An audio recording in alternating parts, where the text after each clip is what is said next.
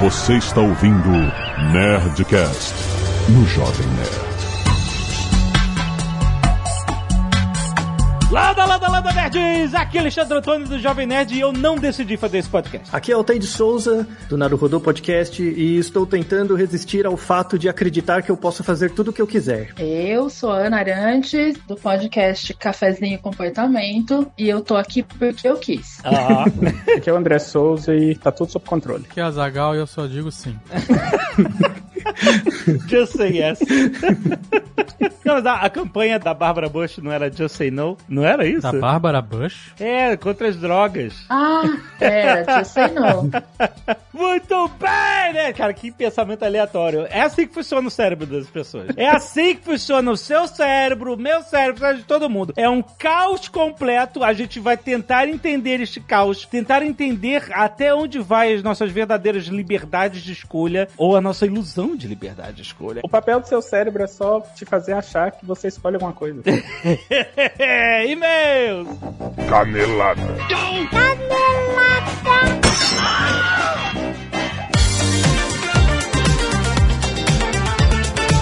Muito bem, Azaghal, vamos para mais uma semana de e-mails e caneladas do Nerdcast. Vamos. Olha só, Azaghal, hoje tem Nerdcast Speak English na sua timeline. Um Ó. Nerdcast extra, você sabe, todo mês a gente faz aqui um Nerdcast sobre o inglês, sobre muitas experiências nossas e associadas ao uso do inglês, com oferecimento de WhatsApp online, você sabe. E hoje nós vamos falar sobre a arte de negociar em inglês.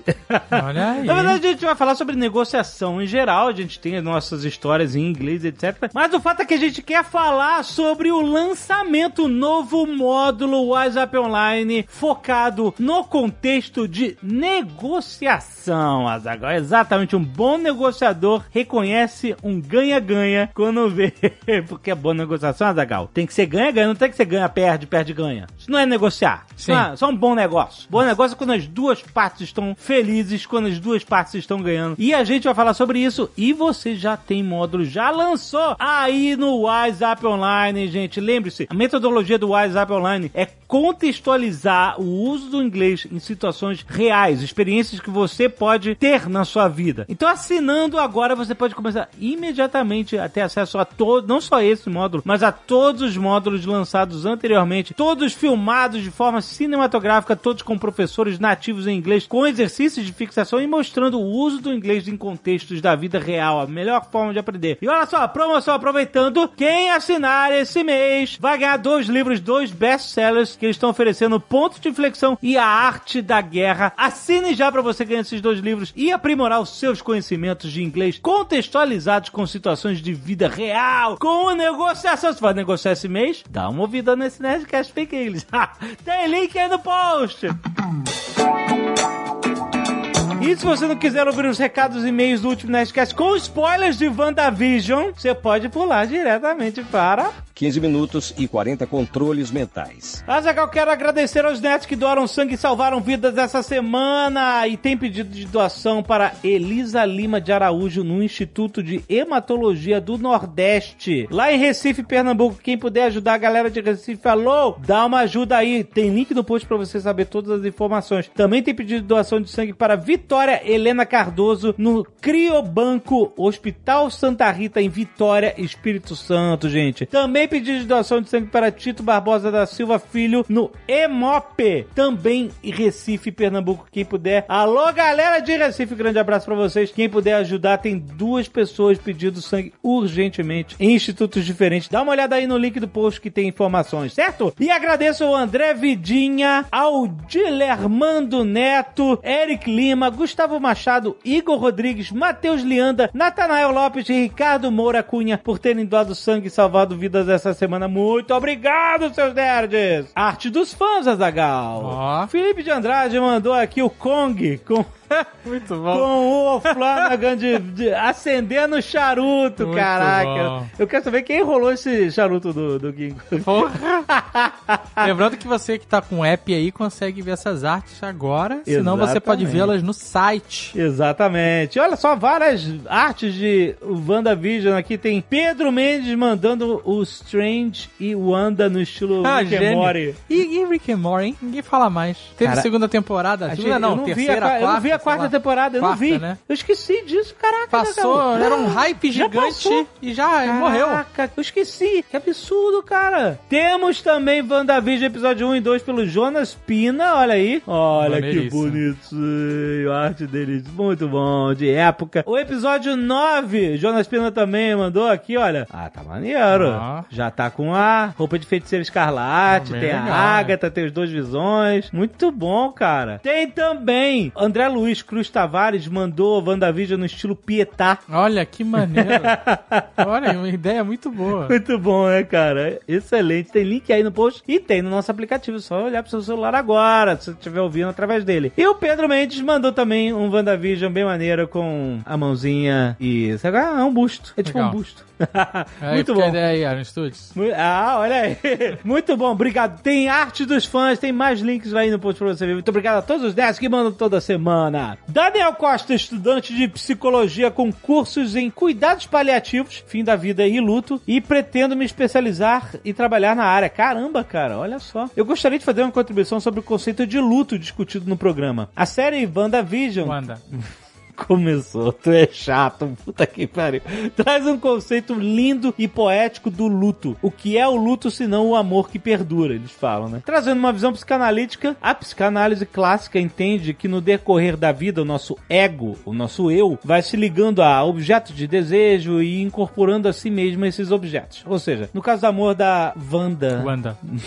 pelo Visão, ela teve um investimento imenso de energia psíquica para o Visão. A ponto de criar ele. A ponto de Caraca. criar fisicamente. É, exato. E ele passou a fazer parte do ego dela e fazer parte constitutiva da psique da própria Wanda. Wanda. Então, quando o Visão morre, deixa de existir, uma parte do ego da Wanda morreu também. Ficou um espaço desocupado dentro dela. E o que é a dor, senão a falta, o vazio? E o luto é o processo pelo qual a pessoa precisa passar para desligar-se desse objeto. Ele fa- fala objeto, mas pode ser, né, uma pessoa, né, pelo que eu entendi aqui. Qualquer uma relação, etc. No sentido de compreender emocionalmente aquela falta como uma ferida física que precisa se fechar e ter um corpo, entre aspas, para velar, para se despedir, como a Wanda exigiu na série. É muito importante para a pessoa em luto, para que ela possa materializar essa perda e essa tristeza. Pô, mas a Wanda, o luto dela foi um pouquinho além da... Ela materializou mesmo. É, não, materializou, controlou mentalmente, e Exato, exatamente. transformou, transmutou. Exatamente. Não quero deixar esse e-mail muito pesado, mas considerando que estamos todos passando por um período difícil com muitas perdas, gostaria de deixar uma dica para pessoas que têm amigos e pessoas queridas em luto, ou até para pessoa que estiver em luto, estiver ouvindo a gente. Muita gente escuta as pessoas dizendo: "Ah, eu fico sem graça, não sei o que dizer ou o que fazer". Pois eu digo, não há nada que você possa dizer ou fazer para a pessoa se sentir melhor. Mas o que pode fazer é estar lá para apoiá-la emocionalmente, para abraçá-la e para ouvi-la. Validar sentimentos da pessoa, isso deve ser muito difícil para ti, tem mais valor do que a gente imagina. Em vez de você ficar falando, ah, vai melhorar,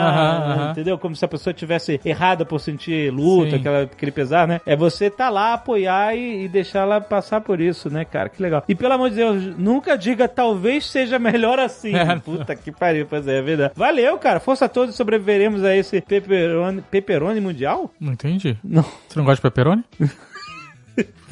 Valeu, Daniel. Foi bom. Foi, valeu, valeu, querido. Lucas Cavalheiro, graduado em Direito, 25 anos de idade, Pelotas. O Nerdcast sobre o WandaVision estava espetacular. Venho apenas de trazer uma mini canelada e informações relevantes sobre os intervalos comerciais que podem agregar a experiência de vocês para com o seriado. Hum. Durante o relato de vocês sobre a segunda cena pós-crédito da season finale, percebi que interpretaram da seguinte forma. No entendimento de vocês, é na verdade, nós não somos um coletivo que pensamos igual, né? Acho que cada um tem um entendimento diferente. Mas É. no entendimento de vocês, o Wanda mostrada na cabana seria a original. E quando a segunda Wanda, que aparece lendo o Darkhold, seria uma projeção astral. Ah. Certo? É, É, é mais ou menos, mas não é que a, a- assim, eu acho que elas são a mesma pessoa.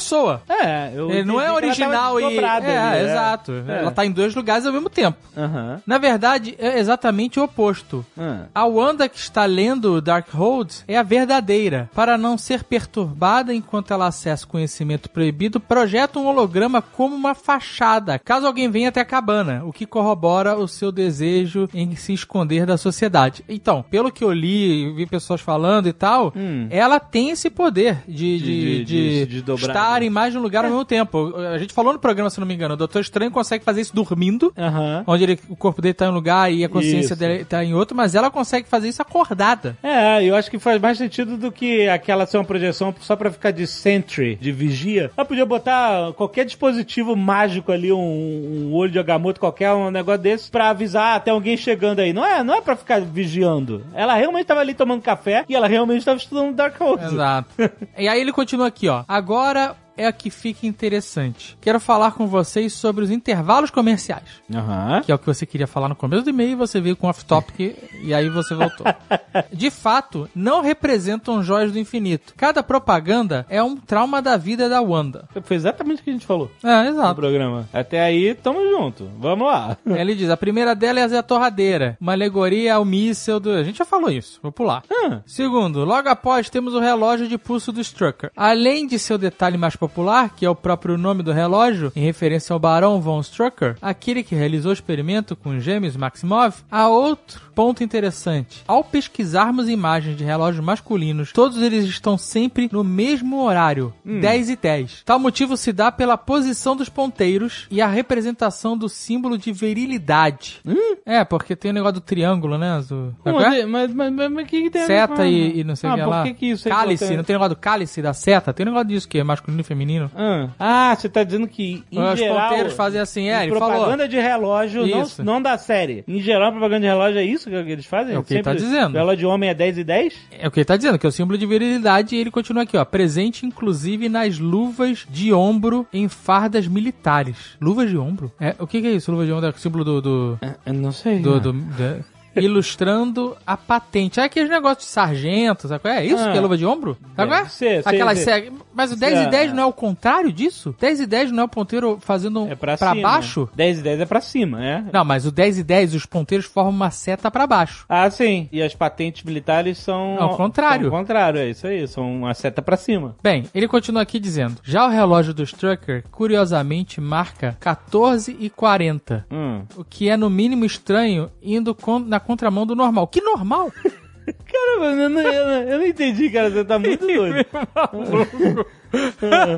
Na terceira propaganda, temos um sabonete radioação. Agora eu quero, tô curioso, vai. Apesar da embalagem Sabonete. remeter muito ao Tesseract, Ah. invólucro onde a gente sabe que é. O sabão é uma metáfora ao contato de Wanda com a joia da mente nos experimentos da Hydra, o que deu origem aos poderes da feiticeira escarlate, além de representar a luxúria e a soberba. Seu slogan já diz tudo: encontre a deusa interior. Então, mas a gente não falou isso tudo? Eu acho que sim. Eu acho que ele tá com um problema que ele tá projetando, tentando se projetar enquanto eu ouvindo o Nerdcast, achando que ele continua ouvindo o Nerdcast e ele não está ouvindo, né? Marcelo Rigoli, psicólogo, e meu doutorado foi justamente na área de trauma e estresse. Mas não me chamem de doutor, pode ser só Marcelo Rigoli, PHD. Não, não, doutor. Doutor Marcelo, doutor Rigoli. Doutor Rigoli. Vamos lá, doutor. Já deu carteirada, agora vamos lá. Também faço parte do time do SciCast Podcast. Olha aí, um abraço grande, do qual o Jovem Nerd já participou. Muito bem. Bom, carteirada dada, posso apontar uma canelada da Catiuxa quando ela está comentando sobre a aparente sessão de terapia que a Agatha faz com a Wanda. Ele escreveu Wanda com U.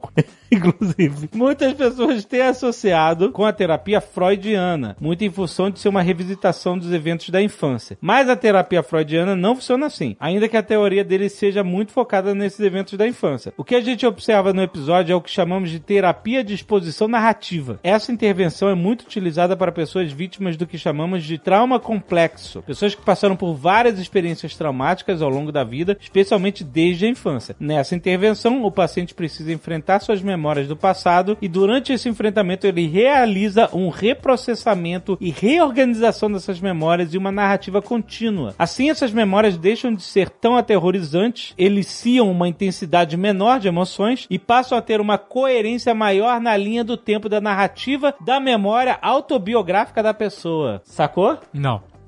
se eu entendi, é como se, assim, a- a- vários traumas, eles, eles são pesarosos para a emoção, a memória da pessoa, porque eles se apresentam como coisas únicas que aconteceram várias vezes. Ah, aqui aconteceu isso, aqui aconteceu isso, e foi uma merda, foi uma merda, foi uma merda, foi uma merda. E aí tem um pesar muito grande. Mas quando a pessoa reorganiza essas memórias em uma narrativa única, talvez para você entender como elas construíram quem você é hoje, você aplaque um pouco a dor desses eventos isolados e vejam que eles fazem parte de um, de um tecido único que é você. Entendi, doutor? tô, falando, tô, tô falando bosta.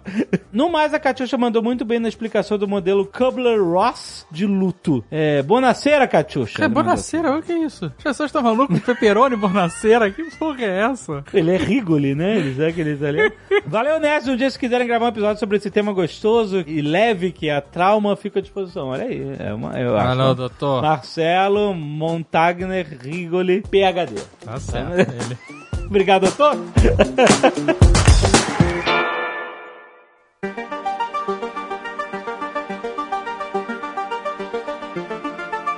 Vamos lá, gente. Eu tenho uma pergunta antes de começar. Ah, Será a lucidez um castigo? É, Dá pra começar com essa pergunta, é muito boa, na verdade. o Douglas Adams já tinha pensado sobre É, isso. as pessoas que são lúcidas estão vendo o que tá acontecendo, elas estão completamente malucas. Exatamente. né? Assim, é inconcebível. E você fica num estado de quase desespero, certo? Aham. Mas se a pessoa não é lúcida, Uhum. seja porque ela tá descolada da realidade ou porque ela é burra mesmo, Ela tá mais feliz. ela tá mais feliz. Muito mais. Né?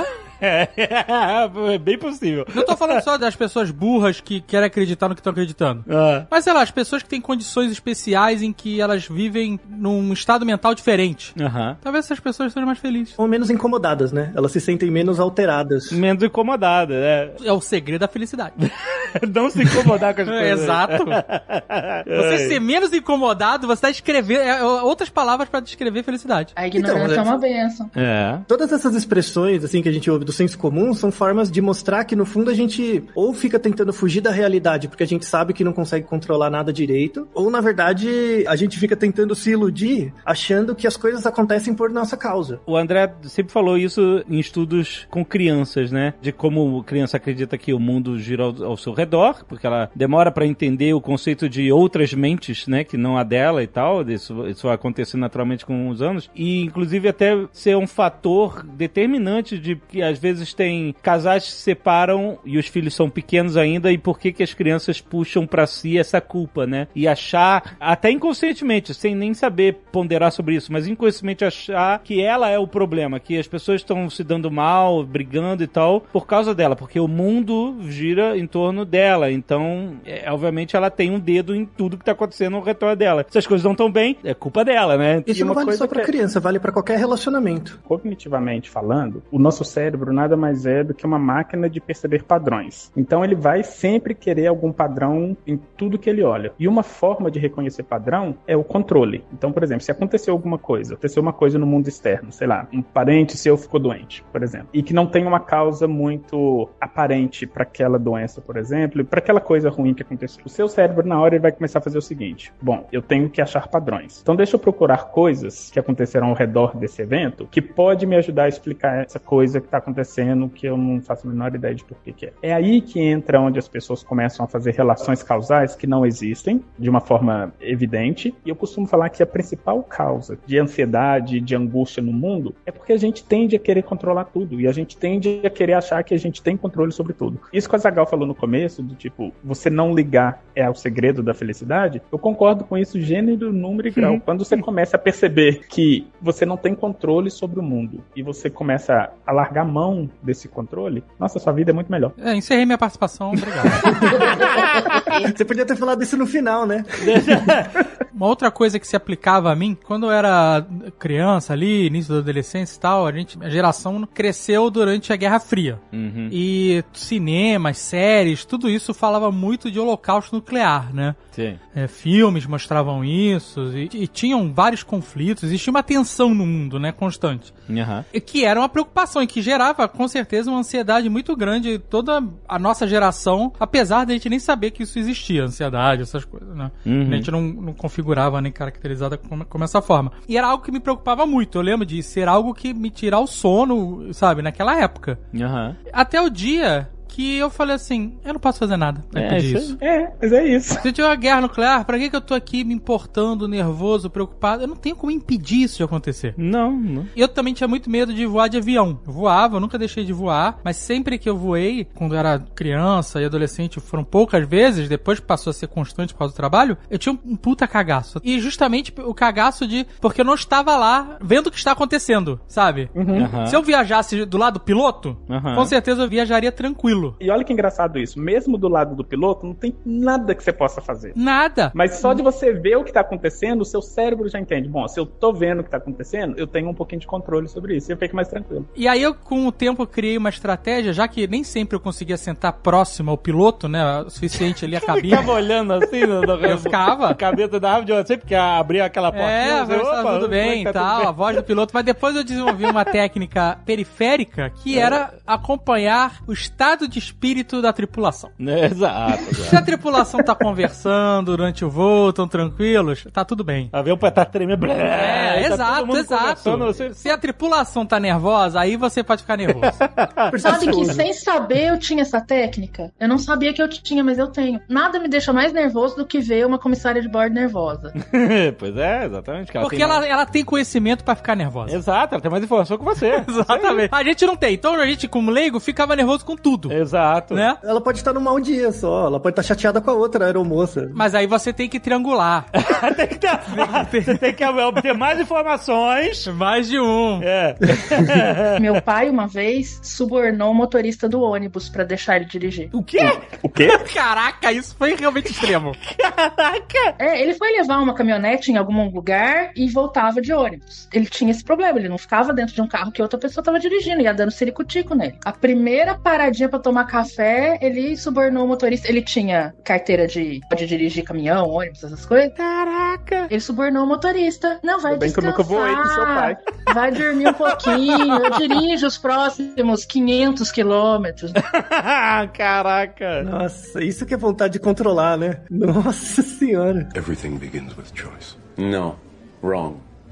Choice is an illusion. Isso é um complemento é, ao que o André falou, que aí eu pergunto, a ansiedade pela falta de controle também existe. A gente tá dando vários exemplos aqui, entendeu? Você tá no, na- do- sentado no avião nervoso, ou do lado do motorista nervoso e tal, a falta de controle te dá essa ansiedade. Mas então, não é que a falta de controle. Porque assim, quando você entende que você não controla nada e foda-se, você fica bem. Na verdade, é uma esperança de controle. De controle. Isso. É a ilusão do É a controle. ilusão de controle. Você achar Então, que você pode fazer alguma coisa, que ficar acordado o voo inteiro vai fazer alguma diferença. É, exatamente, né? É, exatamente. Você só vai estar ciente da sua morte. Não, mas. que é pior ainda!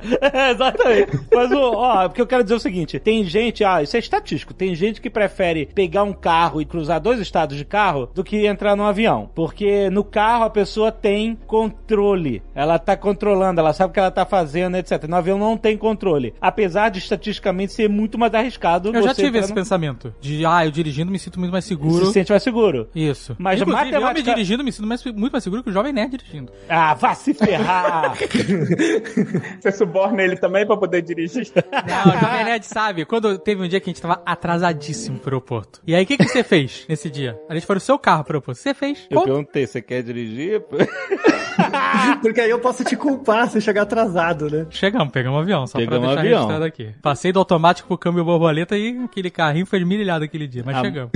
Chegou uma cascata de multa depois do. do- do- Mas perder o avião vai ser mais caro do que pagar. Mas o que eu tava dizendo, que esse pensamento de, ah, eu estou mais seguro dirigindo do que no avião, eu me sinto mais seguro, na verdade, né? Não que eu esteja, eu me sinto. Eu tive muito. Aham. Só que o hábito também ajuda, né, a gente a trabalhar essas coisas. Porque assim, não se viajava muito de avião no Brasil, né? Era caríssimo. Uma viagem era um evento. E depois, com o advento das companhias mais baratas, você teve preços muito convidativos e passou a voar muito, né? Qualquer distância que normalmente a gente faria de carro, Aham. tipo Rio-São Paulo, passou, ah, vamos fazer de avião, mais rápido e tal. E a gente, com o trabalho, a gente começou a viajar muito de avião. É. E chegou esse momento, cara, que eu saquei, a gente, assim, você liga o, o, sabe, meu caso, né? Saquei, ó, não, não vai acontecer nada. Se acontecer, é, pode, é muito menos risco do que eu num carro, num Uber, por exemplo, né? Então, mas você tá operacionalizando uma parada que Sim. antes você não E eu não vou fazer diferença nenhuma pra ajudar o piloto. Eu não sou médico. Não, não faz diferença eu nesse avião. Eu sou uma carga. ser uma carga. Entendeu?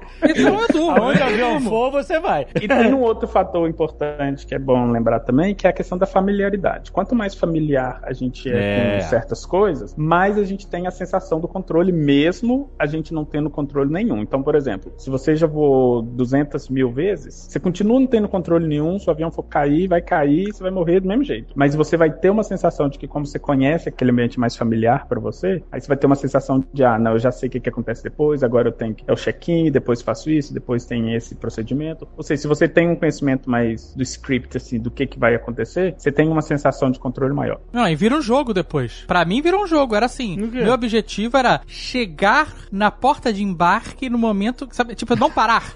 sabe, chegar no aeroporto, sair do carro, fazer o check-in, passar pelo detetor de metal, raio-x, ir pra porta de embarque e as pessoas estarem entrando, já a fila andando, sabe? É que se você. O jogo é assim: se você chegar atrasado e perder o avião, você perdeu. Se você chegar adiantado ou você tiver que sentar na sala de espera, você perdeu também. Exato, exato. É, O jogo dele era isso, era, era fazer toda a movimentação pra chegar no aeroporto e na portão de embarque na hora que está Eu sendo ficava, eu ficava calculando, eu sabia quanto tempo eu levava no- normalmente pra ir pro aeroporto, e aí a gente parava o carro no estacionamento perto, sabia o tempo da van pra chegar. olha, olha o ser humano. Aí eu ficava olhando, ah, esse horário tem mais trânsito. Puta, e era um jogo, eu consegui umas duas ou três vezes, assim, chegar na porta de embarque e eu ver as pessoas entrando, eu, puta, que Jackpot. vitória. Exatamente. Essa coisa que o André falou da familiaridade, assim, do dia a dia pra pegar avião, coisas cotidianas, é até engraçado, assim, a, a capacidade, a habilidade que a gente desenvolve em prever coisas familiares pra gente e a capacidade de ilusão de controle gerada por isso. Mas, por exemplo, se ao invés de pegar um avião, eu sou um funcionário de uma indústria química, por exemplo, e eu trabalho há 20 anos fazendo a mesma coisa, a probabilidade de dar um problema na indústria e eu não perceber porque eu acho que eu sei fazer as coisas é altíssima. né? Uhum. Então, quando você fala, por exemplo, de engenharia de, de produção, é, é, indústrias e tal, boa parte dos erros, e muita gente morre, assim, indústria química, por exemplo, porque a pessoa é tão acostumada, tem tanta ilusão de controle que o que ela tá fazendo é o melhor, né? é, e, e às vezes dá algum problema de processo, ela não vê. E aí vai somando, de repente Tem- tem um acidente grave. Tem uns dados interessantes que a maioria dos acidentes com vítimas acontece no trecho mais próximo da casa da pessoa. Uhum, isso. né? Quando você relaxa. É isso aí. Isso. E Quando você relaxa. Eu já ouvi falar, não sei se era um filme, que me dizia que quanto mais experiente na guerra, o cara fica, mais arriscado era. Porque ele tá mais acostumado, sabe qual é? Sim. É. Quando o cara é novato, ele tá com um cagaço do cacete, qualquer estalo ele pula no chão, sabe qual é? Aham. Não, um exemplo é pular de paraquedas, né? Então o professor lá de paraquedismo, ele tem uma chance maior. Não só porque ele faz mais pulos, mas porque às vezes ele tem muita ilusão de controle de uma coisa que, se jogar, sei lá, 3 km de altura, não é uma coisa que você tem lá muito controle, né? Isso é importante ser notado, mesmo pra quem tem muita experiência. E voltando àquele ponto do que o Azagal falou no começo de, por exemplo, se ele tivesse ali do lado do piloto, ele ia ter a sensação de controle. Isso acontece muito no, no ambiente médico. Teve um estudo que foi feito há uns anos atrás com pacientes que estavam passando por procedimentos de quimioterapia. Aí, para um grupo de pacientes, o médico chegava antes do procedimento de quimioterapia e falava assim: olha, nós vamos fazer X, aí logo depois de X você vai sentir Y, logo depois de sentir Y você vai tomar o remédio tal e vai ter a reação X, explicando cada procedimento, cada pedacinho do procedimento. E para um outro grupo ele só falava assim: olha, a gente vai começar a quimioterapia agora e fazer o procedimento sem explicar nada. Para os pacientes que eles explicaram cada passo, todos os pacientes tiveram um, uma sensação de melhora melhor e dois, uma sensação de que eles contribuíram para a melhora deles. Ou seja, só deles conhecerem o passo a passo do procedimento e de novo, eles não tinham controle nenhum sobre o que eles iam sentir e tudo mais, mas eles tinham essa sensação de controle maior com relação à cura deles. Tem um outro estudo bem classicão também sobre a percepção de controle, né? Que foi feito em asilos também. Então você tem uma incidência de depressão muito grande nessas instituições. Porque os idosos ficam ali, né? Não tem muito o que fazer, às vezes separados da família e tal. E eles fizeram isso. Para um grupo, eles deram uma plantinha para eles cuidarem. Um vasinho. Só do cara ter controle sobre aquele vasinho, ele tinha uma percepção, relatava mais felicidade, melhor qualidade de vida, que ele tava bem, que ele se sentia bem. Enquanto para aqueles que não tinham nada para cuidar, para controlar, continuavam com altos índices de depressão, se sentindo ruim, se sentindo inútil e tal. Aham. Então, de alguma forma, esse mecanismo, e muito provavelmente por isso que ele foi selecionado, da gente procurar perceber controle nas coisas, ele é protetivo de alguma forma. Mas a Ana conhece muito bem também, na nossa área lá, os trabalhos entre falta de ilusão de controle, ou seja, maior controle do que acontece de verdade, e depressão. Lembra daqueles estudos clássicos? Quando você pega pessoas não clinicamente deprimidas, mas com um score um pouquinho maior de traços depressivos, o grau de ilusão de controle deles é menor. Uhum. Então, o experimento clássico, assim, é, é você botar um botão e esse botão é ligado com uma lâmpada. E aí, toda vez, a rigor que a pessoa aperta o botão, a, a lâmpada acende. E aí, a, a lâmpada vai. E o que eles tapeiam, né, a- a- o respondente, é que, na verdade, não tem ligação entre o botão e a lâmpada. A lâmpada acende numa certa, num certo padrão, e a pessoa tem que descobrir qual a sequência de vezes que ela aperta, ou a ordem, enfim, para que acenda a lâmpada. E no final, lá de tantas tentativas, você pergunta: você descobriu qual que é a regra? Ah, descobri, eu acho que tem que apertar três vezes, esperar, depois apertar mais uma. Mas não tem padrão. Mas não tem nenhuma. É totalmente incontrolável. A pessoa inventa um padrão sem saber Uhum. pra se permitir que ela entenda que ela tem controle sobre aquilo, é isso? Isso. E mais do que isso, pra continuar tentando. Se ela perceber que não tem controle, ela para de responder, né? Uhum. E é adaptativo, assim, num ambiente em que você não sabe se tem controle ou não, você continuar tentando um pouco mais. Tem um pouco de motivação pra tentar. As pessoas que têm um grau de depressão um pouquinho maior, não clínico necessariamente, elas chegam a parar. Elas percebem que elas não têm ligação entre apertar e a lâmpada. E elas param de responder. Falam, ó, eu não, não- essa lâmpada não tá acendendo por minha causa. Aham. É um experimento que foi reproduzido algumas vezes, assim. A pessoa que tem um grau leve, assim, de traços depressivos, ela tem uma, ma- uma maior percepção de como as coisas acontecem de verdade. Mas isso não ajuda ela. Porque ela ser um pouco iludida ajuda a ter mais motivação. Entende como é contraditório? E vocês sabiam que isso, por exemplo, tem uma relação muito grande e próxima com, por exemplo, religiosidade Uhum. e crenças em rituais, por exemplo? Tem um pesquisador, esse cara é muito foda, esse pesquisador, tipo, muito foda. Eu tinha vontade de casar com esse cara. Ele fez um estudo Alto, forte, espadaúdo, né? Rapaz rapaz bonito. bonito. Mas ele fez um estudo, é o seguinte, existe um conceito na psicologia experimental que a gente chama de priming, que é, é basicamente quando você faz alguma coisa pra fazer uma- com que a pessoa tenha uma predisposição a alguma coisa específica. Então, por exemplo, sei lá, se eu coloco a pessoa pra ver palavras negativas, é como se eu tivesse predispondo essa pessoa a pensar em coisas negativas. A gente chama isso de priming. Então, o que esse pesquisador fez foi o seguinte, ele predispôs as pessoas com coisas randômicas, com aleatoriedade, para as pessoas pensarem em coisas aleatórias. E logo depois desse priming, dessa predisposição, ele deu para as pessoas uns padrões numa tela, então um tanto de bolinha preta na tela, formando nada, tinha padrão nenhum. E perguntava às pessoas se elas viam algum padrão específico. E todas as pessoas que foram primadas nesse conceito de aleatoriedade, elas viam padrões nessas bolinhas aleatórias. Então é como se você olhasse para as nuvens e falasse: "Ah, tô vendo um elefante, tô vendo não sei o quê". Sempre via algum padrão. E a outra parte do estudo que foi mais legal foi a seguinte: ele apresentava para essas pessoas alguns rituais religiosos e perguntava às pessoas o quanto que aqueles rituais eram eficazes para fazer alguma coisa, inclusive simpatias. Apresentava simpatias para as pessoas. E as pessoas que estavam com esse mindset de aleatoriedade, elas viam os rituais como coisas extremamente eficazes para resolver problemas. Em contrapartida, as pessoas que não foram primadas com essa aleatoriedade não viam esse os rituais ou essas coisas religiosas como coisas eficazes. Então a gente percebe que agora que o mundo está completamente maluco, que parece que as coisas estão acontecendo aleatórias, feito loucas, por isso que as pessoas tendem a se apegar mais em ou em algumas figuras religiosas ou em alguns rituais religiosos mais do que antes, por exemplo. Ou nos grupos vocês- que elas pertencem, né? Aham. E depois, se vocês quiserem, eu mando pra vocês o. Fala a foto desse do pesquisador. Começa com André e termina com Souza. Ah! não acredito. Eu quase sei que era Joelma. Quase. Nossa, mãe. É mesmo? É, foi um estudo que eu fiz em 2014. É, Ah, chama Searching for Control. Porra, que maravilhoso. Tá publicado isso? Tá publicado Opa. na Cognitive Science. Bom, vai. Tem link aí no post então, porra. Olha aí, cara. Sim, Eu vou passar o link pra vocês e coloco no post.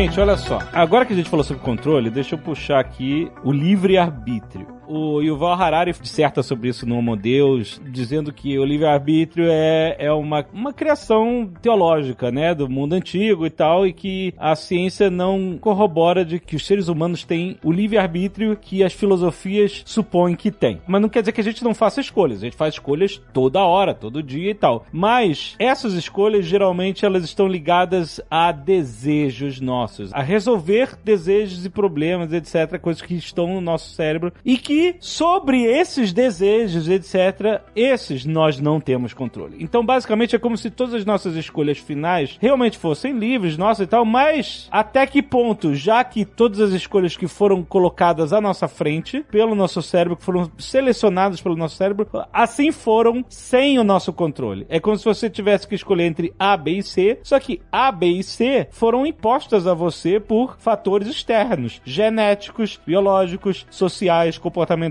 etc. E você tá dentro da correnteza do rio, entendeu? Você tá nadando, mas o rio está te levando junto também. E eu queria perguntar um pouco sobre isso. Eu vou até ilustrar isso com um exemplo. Uhum. Por exemplo, o Jovem Nerd, o Alexandre. Se eu perguntar pra você como você virou Jovem Nerd, e aí você começa a olhar pra trás e contar a história, É. né, cronologicamente, de como você virou, era o Alexandre, o Tony virou Jovem Nerd. Quando você olha pra trás e conta uma história sobre você mesmo, e depois você olha você mesmo contando essa história, parece que é a única história possível. Sim. Eu não sei se você já parou pra pensar nisso. Tipo, ah, por exemplo, por que, que eu fiz psicologia? Eu começo a contar uma história do porquê que eu fiz faculdade de psicologia. Aham. Quando eu conto essa história pra mim mesmo, parece que é a única razão possível, que não poderia ter sido diferente. Sim. Isso chama viés de retrospectiva, né? Quando você olha pra trás e organiza os eventos, parece que é a única história que poderia ter sido contada. Isso dá uma sensação de que como a gente cria uma certa um certo determinismo sobre o nosso passado, que é completamente irreal, na verdade, mas é a história que a gente lembra, a gente acha que isso vai acontecer pro futuro, que o futuro também tem uma certa linearidade a partir da vida que a gente teve anterior. E é por isso que a gente tem uma tendência inerente, na verdade, da espécie mesmo, a acreditar em destino. Porque se você olha pra trás e conta uma história sobre você mesmo e parece que ela faz todo sentido hoje, por que que não vai ter esse sentido pra frente? Por que que não existe um destino? E boa parte da explicação do livre-arbítrio mora aí, né? Que a gente não consegue ver muitas histórias que determinam a nossa identidade no passado. Porque você é o que é a partir do que você lembra sobre o que você é. Isso, já é percepção enviesada, exato. Exatamente. Tanto é que às vezes você pede para um terceiro contar essa história da sua vida. Às vezes ele conta coisas que você não lembra ou nem imagina. Não, mas essa é a sua opinião, não sou eu. Porque se você me conta uma coisa que eu discordo, ah, eu não falei isso. Ataca o seu senso de identidade, né? E de um ponto de vista bem mais fisiológico, assim, do seu cérebro mesmo, a gente tem limitações. O nosso cérebro tem limitações de como ele consegue prestar atenção em coisas, em, em que que ele consegue focar e como que ele consegue focar. E acaba que toda história que a gente conta, todo fato que a gente tira do nosso cérebro e, e traz para a sociedade, que a gente reconta, ele sempre vai por esse viés dessa limitação do que, que a gente consegue prestar atenção. Então, por exemplo, se na minha história de vida eu prestei atenção no, sei lá, nas dificuldades que eu passei, essas dificuldades vão fazer parte dessa história e eu vou começar a achar que não tinha como ser diferente, porque foi o que eu prestei atenção. Então, mas é que esses fatores externos, todos eles que vão moldar as suas decisões.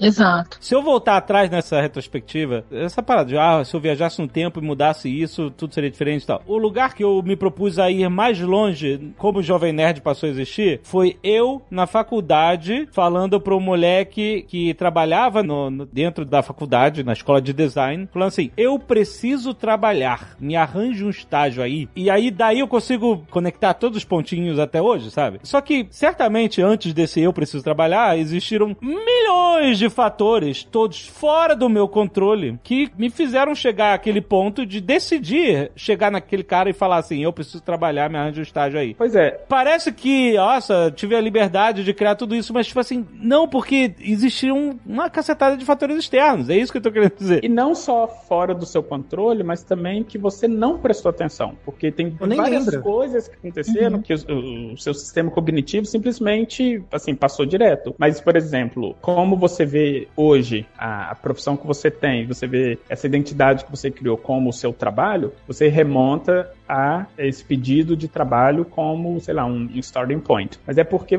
sei lá, o seu sistema cognitivo, você resolveu prestar atenção nesse ponto É. específico e não em outros. Exato. Pode É. ser, por exemplo, que o Dave, que conviveu com você o tempo inteiro, pode ser que ele tenha prestado atenção em um outro aspecto de antes disso e fala assim, não, o começo mesmo foi, sei lá, um dia que o Jovem Nerd estava lá brincando de cantar, por exemplo.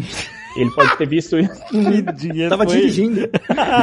pode ter sido esse o momento, por exemplo, mas porque ele, o sistema cognitivo dele se atentou e prestou atenção nesse momento. É, é isso aí. É legal essa coisa que você falou do livre-arbítrio, porque ela dá muito a ideia de que, assim, eu sou livre para escolher aquilo que eu desejo. A gente tá colocando a pergunta no lugar errado. Aliás, a gente tá fazendo a pergunta errada e é por isso que a gente não chega na resposta, 42. Que é assim, não é o que você deseja a pergunta que a gente tem que responder. A pergunta é por que você deseja isso? Exato. E esse desejo, ele vem sem nenhum controle nosso. Nenhum. Ele vem. Ele vem por milhões de fatores. Olha só, o Harari, ele pede pra você fazer um exercício, eu queria que todos fizessem aqui. Presta atenção agora, você que está ouvindo a gente, no primeiro pensamento que vem à sua cabeça. Vai! Ok. Você livremente escolheu esse pensamento? Ou ele simplesmente apareceu? Tem uma forma de você ir mais além nesse exercício que é o seguinte: vamos tentar que a pessoal do Mindfulness deve controlar isso muito bem, mas a gente não. Vamos tentar ficar 10 segundos sem pensar em absolutamente nada. 3, 2, 1.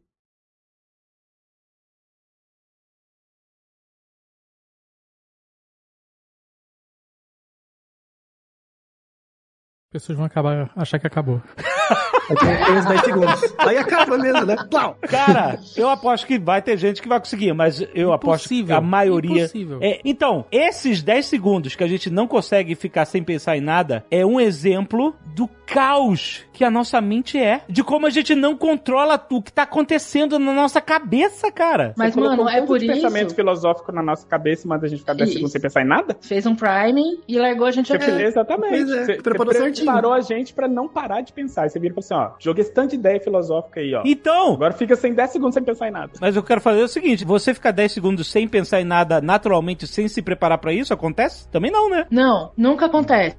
E mesmo porque esse é. Não vou nem falar que é um, é um mindfulness, um exercício de atenção presente errado. Ele não existe. Nunca houve essa regra, essa instrução. Pare de pensar, limpe seus pensamentos. Em Sim. nenhuma meditação ou mindfulness dirigido você vai achar isso. O exercício é justamente prestar atenção nos seus pensamentos Uhum. e deixar eles irem, não se apegar a eles. Uhum. E por isso você tem a sensação de mais controle sobre os pensamentos. Não é que você não Exato. pense em nada. É literalmente. É como se você sentisse ele entrando na sua cabeça, você deixa ele marinar lá um pouquinho e ele sai. Então você tem o controle desse fluxo, do Fluxo. pensamento. Você não fica reverberando coisas, né? É, Pelo não menos a tentativa é essa, né? O que vocês pensaram na hora que o Jovem Nerd falou pra pensar na primeira coisa? Estou curioso agora. Eu não tava prestando atenção. Eu fiquei ansiosa sabendo sobre o que eu ia pensar e acabei não pensando em nada. Mas você tá pensando Então, sobre mas não não, em nada. e- esse negócio quando a pessoa pergunta, né? No que, que você tá pensando? E a pessoa responde, ah, nada. É, é uma resposta mais mentirosa. É A impossível. res- Quando a pessoa fala nada, ela quer dizer, não quero te dizer. Exato. É privado. Eu penso numa reflexão assim, que toda vez que a gente pensa algo, todo pensamento, ele não tá só dentro da sua cabeça, ele tá entre a sua cabeça e o ambiente, né? Todo pensamento é contingente a coisas. Então, por exemplo, qualquer coisa que você pode ter pensado ou vai pensar, sempre tem um lugar e um tempo. Você pode pensar um vazio. Esse vazio tá localizado temporalmente e em algum lugar, né? Espacialmente. Espacialmente, sempre. Qualquer pensamento, não tem. Mesmo que você tenha uma imagem de você mesmo, uma memória, tudo é- tem uma relação com tempo e espaço. Físico mesmo, né? Você não existe em si. Você sempre existe contingente a um tempo e um espaço. E aí, é, por exemplo, um, um jeito muito fácil de mostrar isso é, por exemplo, imagina que eu sou um músico e eu sou um músico, o melhor músico do mundo em um instrumento que não existe. Então imagina que tem um instrumento que não existe, ninguém conhece, mas eu sou o melhor instrumentista do mundo nesse instrumento. Espanador. Espanador. Não, não, não, é um instrumento que ninguém faz ideia de que existe, mas que é um instrumento musical. Eu sou o melhor instrumentista do mundo que já existiu, tipo, virtuoso nele. Não tem como testar isso. Não. Mesmo apesar que eu acredite nisso. Certo. Não tem como Você testar porque não tem tempo e espaço desse instrumento existir ainda. a não Isso. ser é- que o instrumento seja um espanador. e você toque o vento. Não, aí você pode virar coach desse instrumento, olha aí. Então, é assim que a gente começa a engambelar as pessoas. Exato, muito bem, o presidente da república. É assim que a gente começa a engambelar as pessoas. Aí você sabe o instrumento que ele toca, o zaralho. Caralho. Nós vamos tudo ser censurado, para com isso. Mas eu acho legal nesse lance aí do exercício de mindfulness, que é esse. É exatamente esse espaço aí que o, o Altair estava descrevendo de uma maneira extremamente filosófica e hermética. Mas se você pensar nesses exercícios de mindfulness, e gente, mindfulness, que nem qualquer outra coisa, tem um monte de picareta de gente que tá fazendo isso a sério, com um experimento empiricamente demonstrável, etc, tá? Então vamos só botar esse disclaimer. É esse exercício de estar neste espaço. É esse espaço aqui em que seus pensamentos passam, porque eles estão contingentes às coisas que estão no seu ambiente, e é nesse espaço aqui que você tem que estar presente. Quando você está presente nesse espaço e você tem esta sensação de que controla o que está acontecendo, que o seu fluxo de pensamento está sob o seu controle, é que você consegue tomar decisões ou fazer escolhas tem o mínimo possível de vieses ou interferências. Não é que elas não têm, porque isso não existe. Toda escolha é determinada por alguma coisa. Uhum. Na verdade, por muitas coisas. Mas você consegue eliminar aquelas que não são importantes e não são críticas para essa escolha que você tem que fazer, para essa atitude que você tem que tomar, ou enfim, essa estratégia que você tem que traçar, esse problema que você tem que resolver. Então, a ideia do mindfulness, do exercício de atenção presente, é essa. Você está presente nesse espaço em que apenas aqueles elementos do seu ambiente contingentes à escolha que você vai fazer que vão controlar a sua escolha e não os da sua história, essa história aí que você criou sobre o que determinou o seu uhum. passado e que, que trouxe você até hoje. Então a ideia toda é exatamente essa. Eu sei que as minhas escolhas são controladas, mas como eu faço para achar o controle correto que vai me levar a uma escolha que vai ter um resultado positivo, enfim. Uma descrição boa do meu próprio comportamento, né? A melhor definição que a psicologia tem, na minha opinião, acho que a Ana concorda comigo, que é a definição de liberdade individual, assim, que é a capacidade de controlar aquilo que te controla. Exato. Né? É uma ótima definição. A partir do momento que você é a melhor pessoa que consegue descrever o seu próprio comportamento e não os outros, é, você é uma pessoa que tem liberdade uhum. individual. Né? Exato. E você começa a perceber quais são os fatores externos a essa sua contingência que você literalmente não tem como influenciar. Que não, não tem, tem controle. Hum. Aí vem a felicidade. Gente, felicidade é isso. Toca é, foda-se. Isso. isso. Controle aquilo que te controla. E é isso. Exatamente nessa argumentação aí, nessa racional, que tem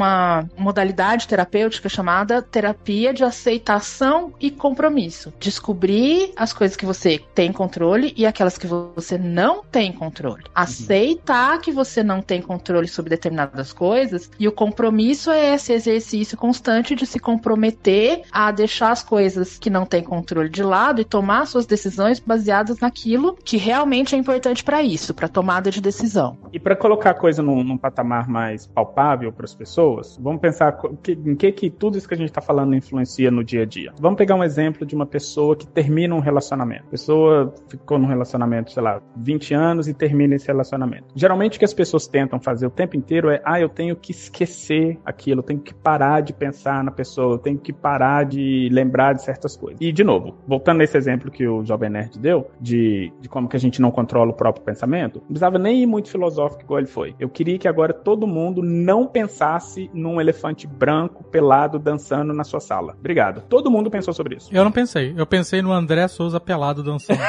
que ridículo. e, e como a gente não consegue, por exemplo, suprimir pensamentos dessa forma, tem que entrar nisso que a Ana acabou de falar. É aceitar que esse pensamento está vindo, reconhecer que esse pensamento está vindo e controlar o, vamos dizer assim, o tempo que ele fica na sua cabeça ou como que você vai reagir com quando ele vem na sua cabeça, ao invés de ficar tentando, ah, eu tenho que esquecer. Porque quanto mais você coloca na sua cabeça, ah, eu tenho que esquecer certas coisas, mais você vai ficar pensando nessas coisas o tempo inteiro. E mais aquilo vai ficar martelando e não vai sair da sua cabeça. Uhum. Exato. Mesmo porque a técnica para você interromper um pensamento repetitivo, intrusivo, não é tentar esquecer, Exatamente. porque ele vira o elefante pelado no meio da sala. É Ou interromper. André. Meu Deus, eu sou a pessoa pessoa, da imaginação. perdeu, que eu preciso perdeu, visualizar as coisas. Vocês me colocam nessa situação. O André dançando pelado na sala? Com o artigo e na mão. Com o artigo na mão. E que isso não vire capa do programa, por favor. Isso, agora já é. Já Muito é. Obrigado, turista. Era pra ser o Vampeta, agora foi você.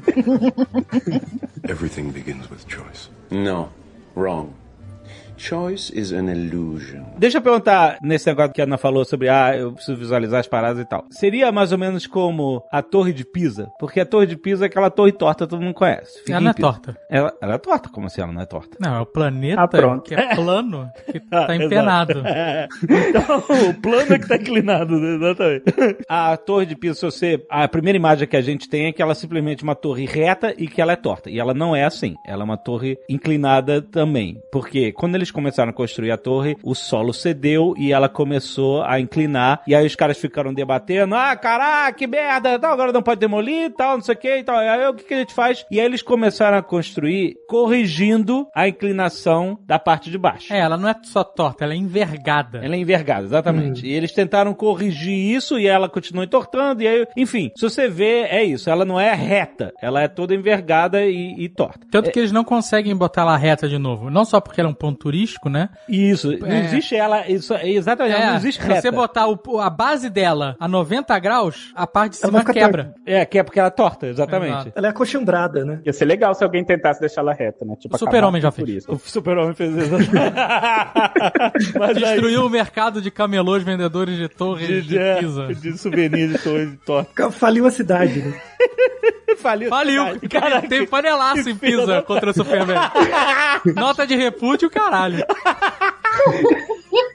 Eu só queria dizer o seguinte, a, eu usei esse exemplo visual de como ficar remoendo o passado, talvez, tipo assim, não- você não tem como desfazer a base da torre. É torta, então constrói em cima dela. De- Ajusta e constrói em cima, né? Eu acho que é Tá, melhor- mas assim, ajusta, constrói em cima e depois de 200 anos mete chumbo do outro lado, porque senão vai cair tudo.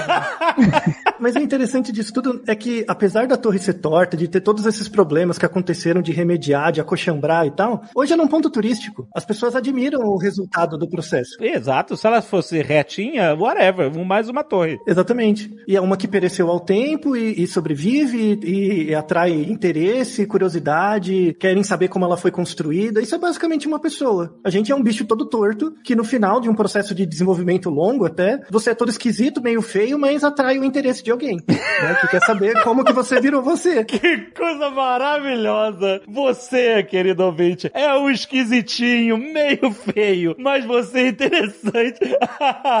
todos somos. Todos... não é? Você é o amor de alguém.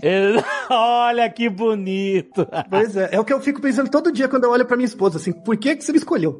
Sabe? Eu sempre pergunto isso, porque é igual a Torre de Pisa. Mas não é, mas não é todo ser humano, é assim, cara. E é incrivelmente complexo e, e maneiro que é assim. Isso que faz a Torre de Pisa ser interessante, né? E é legal pensar nisso, que cada ser humaninho chegou onde chegou e vai chegar mais longe, construindo a sua torre de pisa, meio esquisita, meio torta. E eu acho que ter essa noção ajuda muito a gente a entender o outro. Porque mais do que entender a gente, que é muito importante, a gente precisa entender que o outro teve o mesmo processo É. num lugar diferente. Ele entortou a torre pro lado errado, né? Errado do nosso ponto de vista, certo do ponto de vista dele. Porque eu acho que isso tem muito a ver com essa coisa da polarização, de a gente não conseguir ter um debate civilizado ou se comunicar de maneira não violenta, que é muito, nasce muito nessa coisa de não entender o ponto de vista do outro. É claro que existem fatos, existem, na verdade, versões do mesmo fato, e se eu olho pra uma coisa e falo é verde, o outro olha e fala é azul, ele não tá errado e eu não tô certa. De fato, saber se o negócio que a gente tá olhando é azul ou verde não vai ser decidido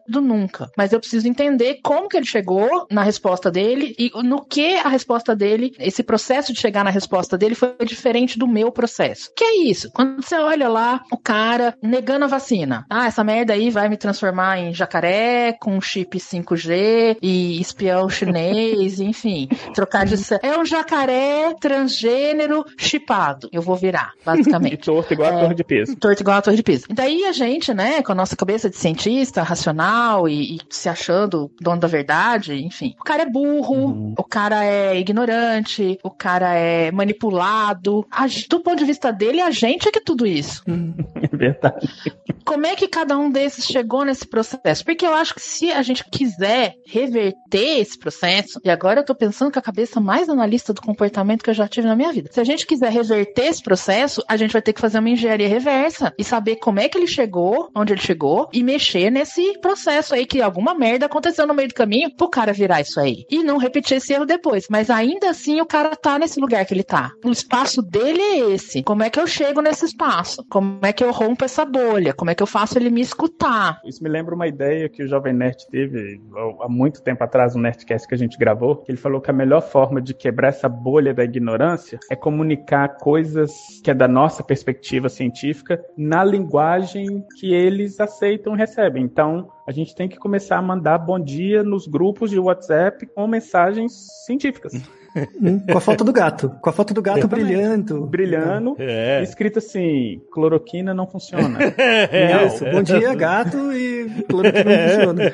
Mas é- essa identificação, eu acho que se você chegar com a foto do gato e falar, gente, a cloroquina não funciona, o que será que aconteceu de errado? Você já perdeu, perdeu, porque a hora que você chega já no nível de dizer o que você pensa é errado, você É. perdeu já a conexão, Sobe a defesa, sobe a defesa. É isso aí. É né? verdade. Então, se você chegar e falar, você sabe que eu tenho um amigo que tomou cloroquina, aí no começo tava indo bem. E aí você ativa que envolve a pessoa. Porque é isso, você tem que colocar no ambiente dela, no espaço mental É cavalo dela, de Troia, né? os cavalos de Troia, exatamente. Aqueles estímulos que vão controlar as decisões dele mais pra frente, que ele nem vai perceber que tá sendo controlado por esses estímulos. É, por- mesmo porque nós, a gente não percebe que todos nós somos controlados por esses estímulos externos, né? Sim, Exato. é geral. Não são só os outros, né? A Todas as nossas decisões são baseadas nesses estímulos. né? É uma multidão, mas não é uma coisa só. É uma multidão de fatores, né? De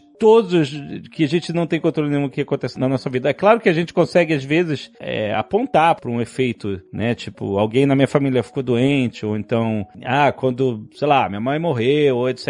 Eu não tinha controle sobre isso, etc. E um monte de coisa aconteceu em fator disso. A gente consegue apontar, mas a gente não consegue apontar, por também não tem como a gente perceber tudo, cada coisinha, cada estímulo, inclusive cada pensamento que a gente não controla, que a gente viu agora aparecer na nossa mente nesse exercício aí, dos 10 segundos, tudo isso dirige as nossas escolhas, né? Todo dia. Aí primeiro a gente entra no desespero de, meu Deus, eu não controlo nada e eu não consigo decidir nada, eu sou só apenas um robô.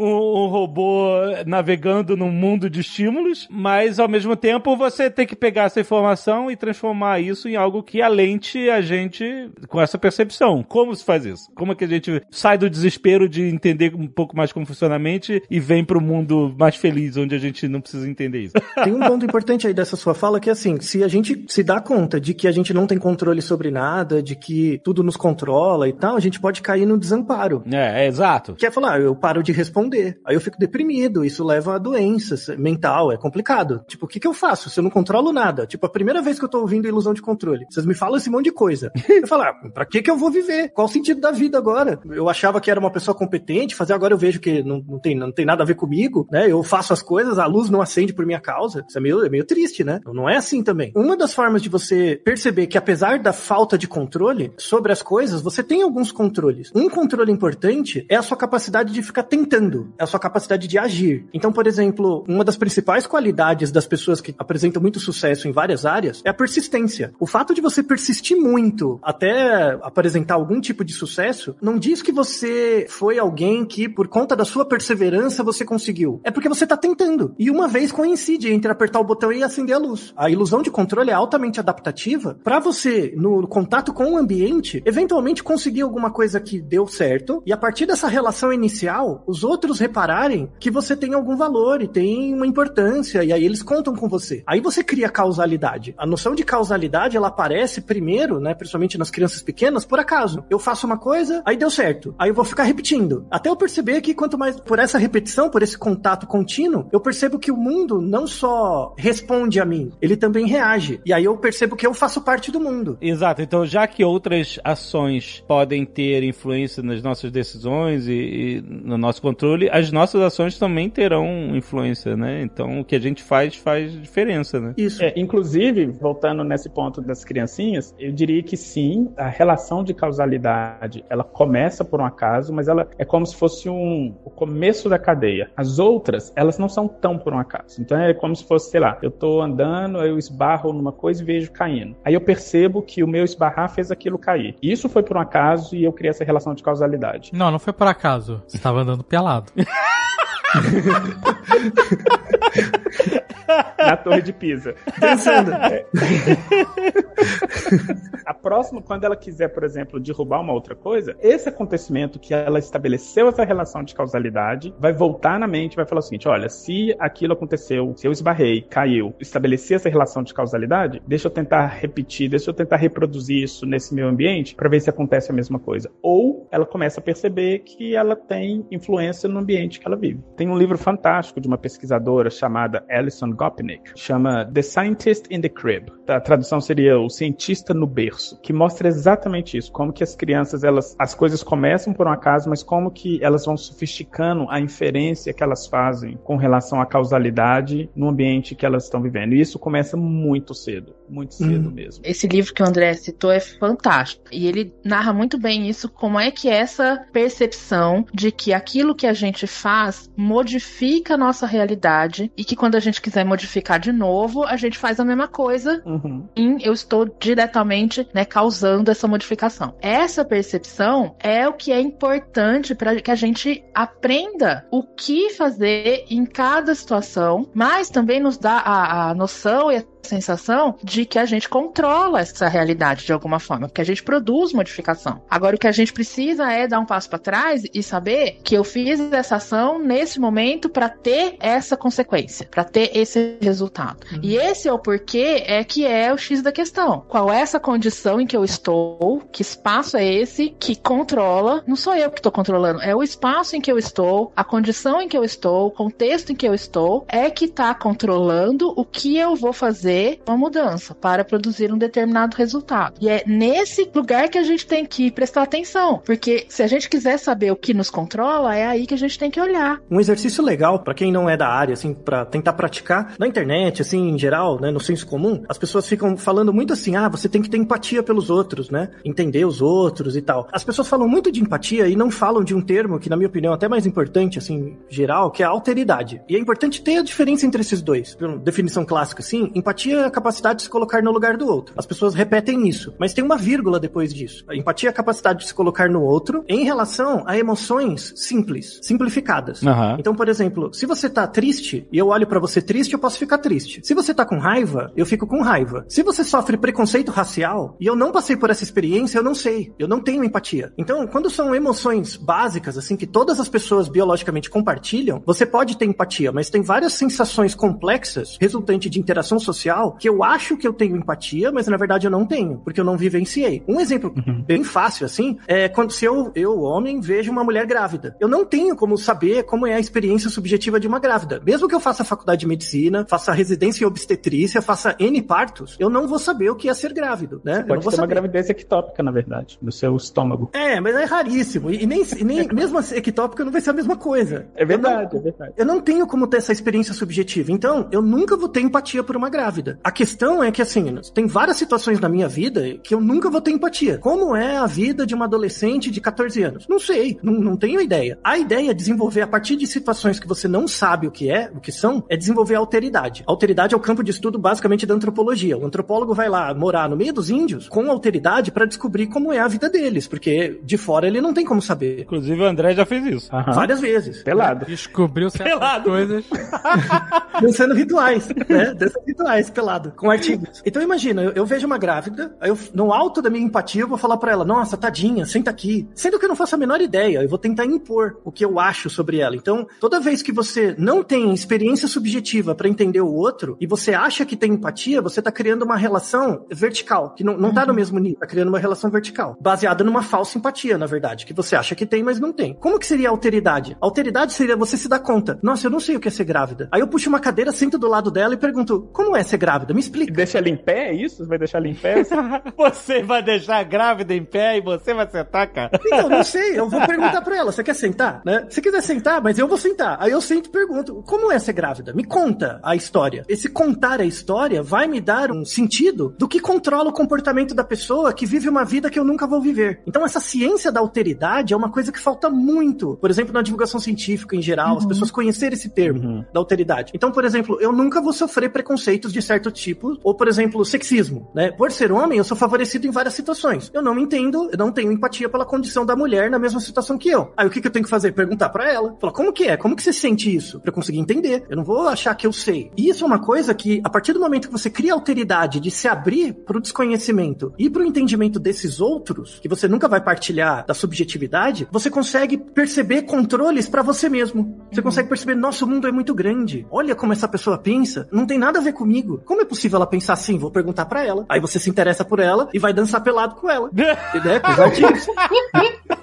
se eu entendi o que você quiser, é dessa forma a gente pode parar de querer ter a ilusão de controle do mundo apenas pela nossa perspectiva. Isso, de você achar que o mundo é só o que você acha. Exatamente. O mundo é muito grande e tem coisas que você não vai aceitar nunca na sua vida, mas vai acontecer. Dane-se você. É muito melhor, em vez de você ficar puto, é muito melhor você olhar e perguntar por, por que, que você faz isso, sabe? Por que, que raio que você tá fazendo isso? Me conta a história, sem julgamento, me, me explica. Aí isso reduz sua incerteza em entender esse mundo complexo e no fundo vai te dar mais controle. E não quer dizer que você, só por entender como que a pessoa ou, ou certa coisa se deu, que você vai justificar e dar razão à existência daquilo. A coisa pode continuar sendo errada, mas você vai identificar os fatores que construíram aquilo. Como você falou, ah, se as pessoas estão chegando ao nível de negacionismo científico, vamos entender por que, que elas estão chegando a isso, para que a gente possa trabalhar nas causas, né?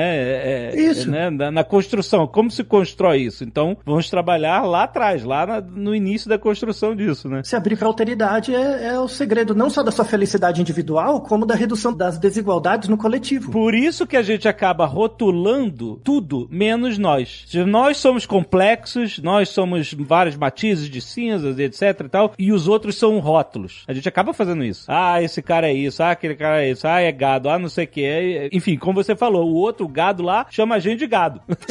igual. Chama de globalista, gado, não sei o que.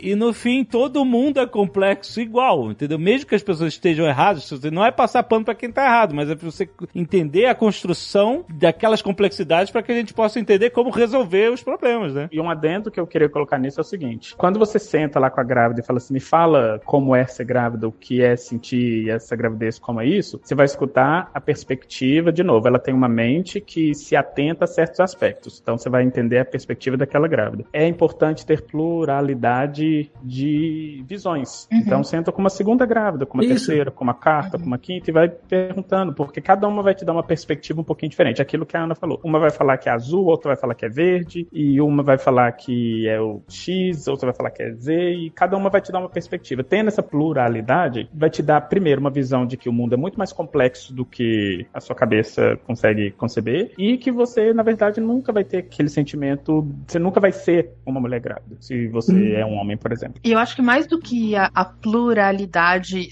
só pela quantidade de exemplares, eu acho que essa pluralidade também te dá, porque eu acho que às vezes a gente fala isso, né? Tem que entender o outro, tem que saber o que é, né, a alteridade do outro. É muito tilelê, né? É muito, então vamos amar a todo mundo como se todos fôssemos irmãos e, e tá tudo certo, cada um tem o seu motivo, até o Bolsonaro. Não é isso. Essa pluralidade de experiências, de alteridades, te dá exatamente essa possibilidade de separar o joio do trigo. De dizer, ok, o que controlou o seu negacionismo foi uma história de exclusão, uma história de ser acolhido por um determinado grupo, que para participar desse grupo você tem que ter essas mesmas ideias, isso te dá a sensação de controle da sua vida. Mano, eu tô entendendo. Você não tem auxílio emergencial, você tem que entrar numa porra de um ônibus lotado com uma máscara de crochê que a sua tia avó fez. E é muito mais confortável pra sua saúde mental achar que você faz isso porque esse é o certo. Achar que você é um fudido mesmo e que você vai morrer porque você não tem condições melhores do que essa. A gente consegue entender de onde veio e consegue achar aquele ponto pra fazer contato, pra furar a bolha. Outra coisa é você conversar com a pessoa e descobrir que o negacionismo dela vem porque ela ganha muito dinheiro vendendo um remédio que não funciona pra uma doença que não tem cura. Vejam, da onde vem esse controle é que é passível de discussão ética e não a pessoa, mas aquilo que levou ela a fazer isso. Essa é uma ótima observação. Verdade seja dita. Eu só queria dizer que pluralidade é uma palavra muito difícil de falar. Não é? Enrola a língua demais. Por isso que eu não falo. Qual é a alternativa, o sinônimo? Diferentes visões, eu falo de outro jeito. Eu não uso uma Olha aí, palavra bobo. só. Diversidade. Diversidade. Diversidade é mais fácil.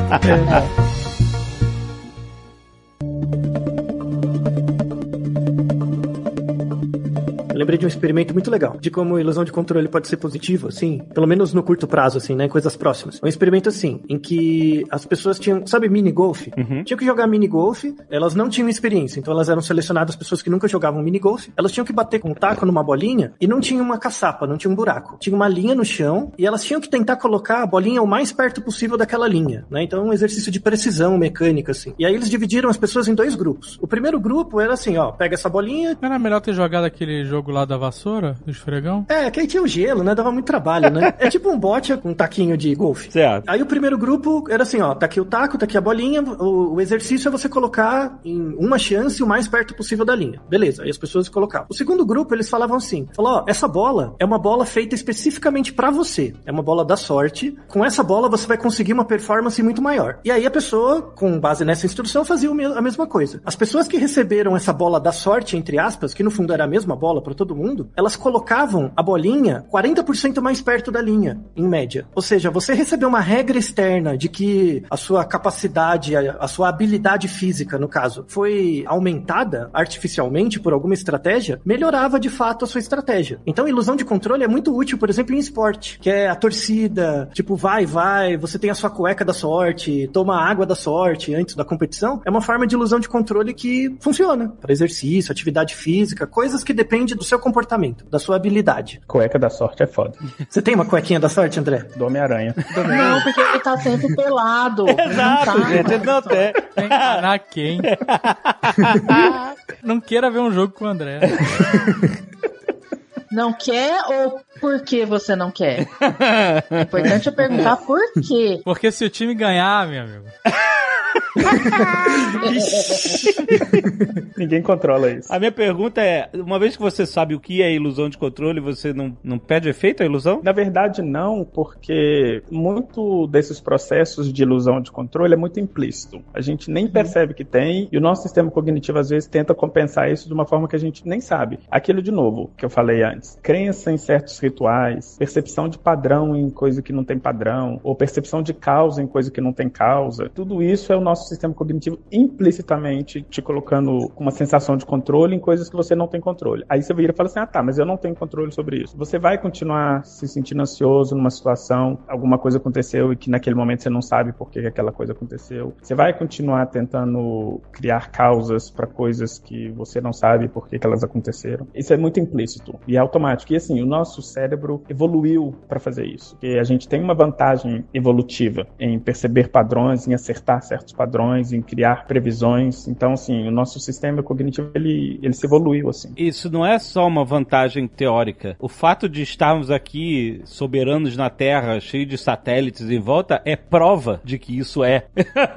um benefício gigantesco, né? Sim, não, um pouquinho de ilusão de controle é fundamental pra você ter o mínimo de motivação pra viver sua vida, tá? Não é uma coisa terrível. tá? O, problema é quando é demais, ou quando você fica, por exemplo, onipotente, assim, uma sensação de onipotência, de achar que você consegue tudo. Um dos grandes sucessos editoriais que a gente tem por aí, um dos grandes tipos de livro que vende muito é biografia. Por que, que as pessoas gostam tanto de ler biografia? Porque parece que aquela história é uma história perfeita daquela pessoa. E se eu seguir os mesmos passos, também dá certo. Vira meio que uma receita do destino. É uma forma de comprar receitas de destino como se fosse um bolo. Day trade, esses grandes investidores, por exemplo, vida deles, um monte de gente segue como uma forma de tentar reduzir a incerteza como um, um controle externo do próprio comportamento dela. Se eu fizer exatamente como tem nesse livro, eu vou conseguir. Quando não, né? É muito mais fácil você pegar uma receita pronta de um livro numa livraria do que eu, de fato parar e observar o seu comportamento e perceber que você é todo torto. E sem contar que essas coisas só vendem, por exemplo, a gente só acha interessante, sei lá, uma biografia do Steve Jobs e compra aquilo. A gente só se sente atraído por isso porque o nosso sistema cognitivo gosta disso. Ele gosta de perceber esses padrões. Imagina uma biografia do Steve Jobs que fosse assim, sei lá, a primeira pergunta seria: "Não, como que você começou o seu sucesso?" Aí a resposta dele: "Ah, foi muito por um acaso." Tipo, Ou não sei, né? Fala, é, ou não sei, ou sei lá. E isso não ia vender, porque a gente quer sempre entender esses padrões, ou pra gente poder reproduzir, ou pra gente simplesmente agradar o nosso sistema cognitivo como tendo controle de alguma coisa. E outra que biografias são sempre biografias de alguém que teve alguma importância ou que por algum motivo tem uma biografia. Você não vê É. por aí um best-seller sobre a biografia do Mané da esquina. Então sempre tem, é o cara de sucesso, é o cara importante, é o cara que teve um- uma importância histórica histórica, mesmo que tenha sido um, né, um fracassado, mas ele foi epicamente fracassado. Você vai ler a biografia do fracassado para saber o que não fazer e vai ler a biografia do fodão para saber o que fazer. E isso te dá essa sensação de controle. Aí outra coisa que eu queria de coisas assim, que para dar exemplo, a gente precisa de fatos muito gigantes. Mas outra coisa para responder a pergunta do jovem, né, a gente saber sobre a ilusão do controle não vai fazer com que isso não funcione, é a ideia de que se a gente souber sobre o que controla a gente, vai fazer com que a ilusão não funcione mais e daí a gente vai ficar deprimido, desamparado a gente tem que também ter a perspectiva de que acontece muito rápido. É o tempo inteiro a gente tá tomando decisões a cada momento sobre as coisas mais pedestres da vida e não tá atentando as coisas e tá tendo a maior sensação de que tá controlando o dia a dia, a vida, é. a pasta de dente que você escolheu, todas essas coisas, entendeu? É um conta-gotas de sensação de controle que enche a jarrinha. Em outras palavras, assim, a gente tá o tempo inteiro tomando decisões que não são conscientes, não são decisões conscientes. A gente não para e fala, hum, vou decidir enfiar a chave aqui no buraquinho da porta. Não, é muito automático e inconsciente. E, de novo, é, como é muito rápido, não tem como a gente o tempo inteiro controlar essa sensação de controle. Uhum. Mas eu tô pensando aqui, será que a minha biografia vai alguma coisa sobre eu andar pelado? Depende de você. A minha, olha só, a minha biografia, porque eu sei que eu serei um cara que teria um impacto. Né? não, eu vou escrever uma biografia minha e vou vender. Ué, por que não, né? Claro. Não, eu sei, eu tô brincando. Ó, te dou até uma dica, André, de como escrever sua biografia, ó. Pergunta para várias pessoas em torno de você o que, que elas acham de você, aí você vai ter várias versões. Aí você escreve a sua biografia como se fosse aqueles livros de RPG, que quando você para num lugar, fala, ó, se você for fazer A, vá pra página tal, e pra B, a página uhum. tal. Aí você vai ter várias histórias que podem desdobrar em diferentes biografias. E eu posso fazer é. isso tudo em QR Code. Vai ser foda. Sim, pois é, muito mais acurado. Everything begins with choice. No, wrong. Choice is an illusion. Eu vi recentemente um programa lá que é o Magic for Humanity, da locadora vermelha. E ele fez um experimento com influenciadores. Se as pessoas podem ser influenciadas. E o experimento era. Ele pegou três influenciadores americanos de Instagram, sei lá e tal, vloggers. E ele botou eles dentro de um galpão que tinha um monte de cenários. Cenários diferentes para que eles pudessem tirar fotos. É o tipo que eles falavam que era o, é o paraíso dos selfies. São vários cenáriozinhos, né? E aí ele falou assim: olha, eu tenho aqui uma cesta com 50 produtos bizarros, tipo, é almofada de pra hemorroida, uma bandeja de forminha de gelo, um monte de coisa que, sabe, nada legalzinho como o smartphone, etc. São coisas malucas. Ele falou assim: olha, queria que vocês tirassem fotos, selfies de vocês, coisas. Escolhe qualquer produto que tiver aí e tirem selfies de vocês quanto vocês quiserem nessas salas. Escolham, tem vários quartos diferentes, com vários cenários diferentes e vários produtos diferentes. Aí beleza, eles ficaram lá um tempão tirando foto foto deles e tal, escolheram produtos e tal. E aí, no final, ele fala assim: olha, pega a foto mais maneira que vocês tiraram e postem no Instagram. Aí os três foram lá, independente um do outro, escolheram e postaram. E aí ele fala assim: ok, quem escolheu postar com a bandeja de forminhas de gelo? Aí os três levantaram a mão, já olhando um pra cara do outro, assim, todo estranho. Quem escolheu postar a foto com a bandejinha de gelo na salinha que tem o balanço de melancia? Os três levantaram a mão. Os três tiraram uma cacetada de fotos e na hora de postar postar que eles mais gostavam, e os três postaram exatamente a mesma foto, com o mesmo produto, no mesmo cenário. E aí fica todo mundo com cara de cu, meu Deus, o que, que aconteceu e tal. E aí ele vai explicando que quando ele tava dando o briefing do que eles iam fazer, ele saiu metendo um monte de informação para dirigir as escolhas dele. Os primes. Ah, ele falou: olha, parece aqui o Vanilla Ice, Ice Ice Baby. Vocês lembram dessa música? Ice Ice Baby e tal. Ele foi só falando e mostrando fotos e um monte de coisas para influenciar os caras a, sem saber, escolherem exatamente o que ele queria que eles escolhessem. E eles escolheram de verdade. E aí ele falou assim, porque aí no início eles perguntaram: vocês por serem influenciadores acham que vocês são menos influenciáveis do que as outras pessoas? Aí o cara, claro que nós somos muito menos. Aí os três caíram que nem patinhos no, no experimento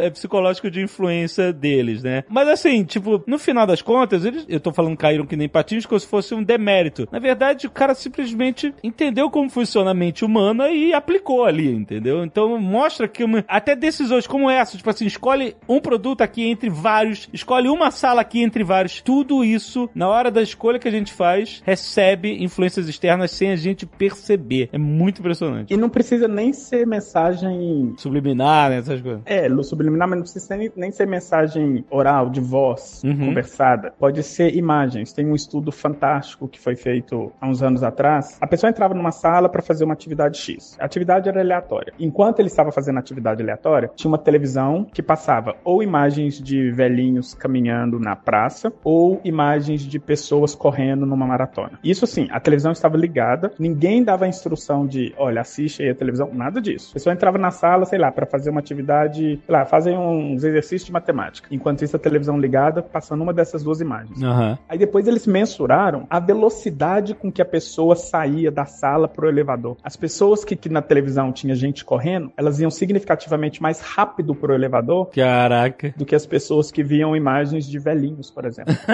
na televisão. Nossa. É basicamente vários isso que a gente chama de efeitos de priming. Inclusive, quando eu vi esse estudo, eu falei assim, gente, a gente tem agora a melhor forma de controlar a velocidade na estrada. Bota um tanto de outdoor de velhinho andando devagar. Olha que é uma boa hipótese, viu? Olha que talvez funcione mesmo na, na grande população, assim, no efeito médio, funciona mesmo. O nome disso é priming, então, é você preparar a mente pra absorver ou agir de alguma forma. Assim, você fazer uma preparação na mente da pessoa, a percepção. Você predispõe a mente da pessoa. Foi o que a gente fez esse episódio inteiro, fazer um priming das pessoas pensando no André dançando pelado. Isso, é só exatamente. isso que as pessoas vão lembrar deste Nerdcast, é o André dançando pelado. Com artigo Não, da Torre Com um artigo. E agora vai começar. Vocês lembram da história de que eu saí do avião? Vamos Lembro. começar a imaginar que eu saí do avião pelado. Com artigo. Claro. Ai, meu Deus. E eu lembrei de uma coisa agora, tudo bem que eu devia ter lembrado há duas horas atrás, mas a, a história toda da Cambridge Analytica e o quanto eles manipularam esses tipos de priming e, e informações e coisas, né, pra, Verdade. pra fazer com que os, os caras pensassem de uma maneira ou de outra, ou fossem mais simpáticos a um candidato ou a outro. aham. Isso completamente faz parte da nossa realidade hoje, né? Só manipulação disso aí, só manipulação priming. dessas de priming. No Brasil, eles começaram a fazer Prime com imagens de idiotas para as pessoas. É, é assim. Não, mas, mas eram idiotas muito parecidos com você, assim, com, com o seu grupo.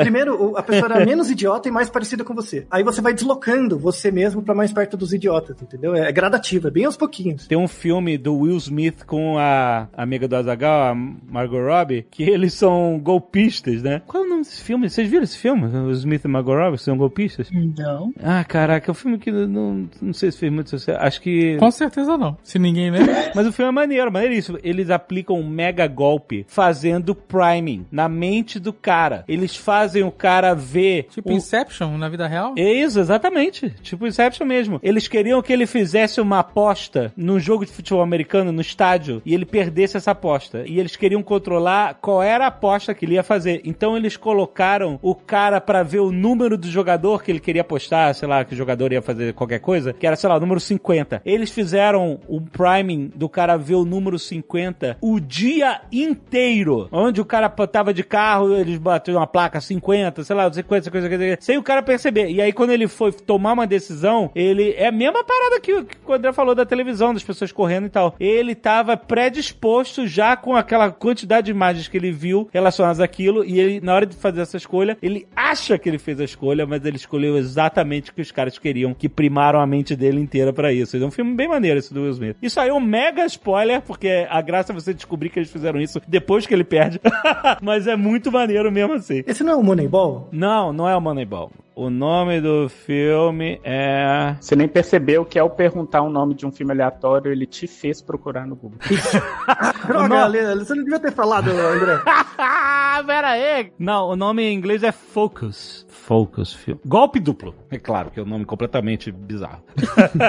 Mas o nome é Focus justamente por causa disso, né? Deles fixarem, né, o foco do cara numa parada e tal, não sei o que, e trapacearem dessa forma. Mas o que a Aninha falou é bem isso. As redes sociais aprenderam, né? As redes sociais e os agentes que usam as redes sociais aprenderam a primar a mente das pessoas com o que elas querem antes delas tomarem uma decisão, né? E a gente vê isso acontecendo cada vez mais em época de eleições, etc. E para mil outras coisas, né? A quantidade de informação, de dados que a gente gera, de big data que a gente gera, vai ser cada vez mais usado para esse tipo de atividade, né? De você criar primings mentais para dirigir decisões que as pessoas tomam. É, daí é E que importante. fique claro que eu não tenho nada a ver com isso, já saí do Facebook.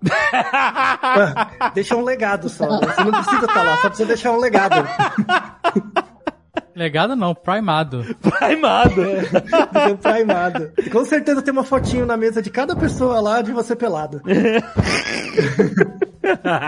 Agora vamos fazer esse exercício de novo? Todo mundo fala o que que vem à sua mente agora.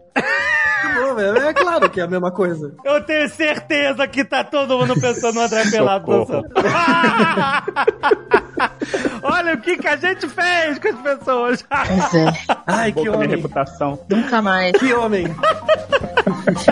Eu até um arrepio agora. Ai, ai.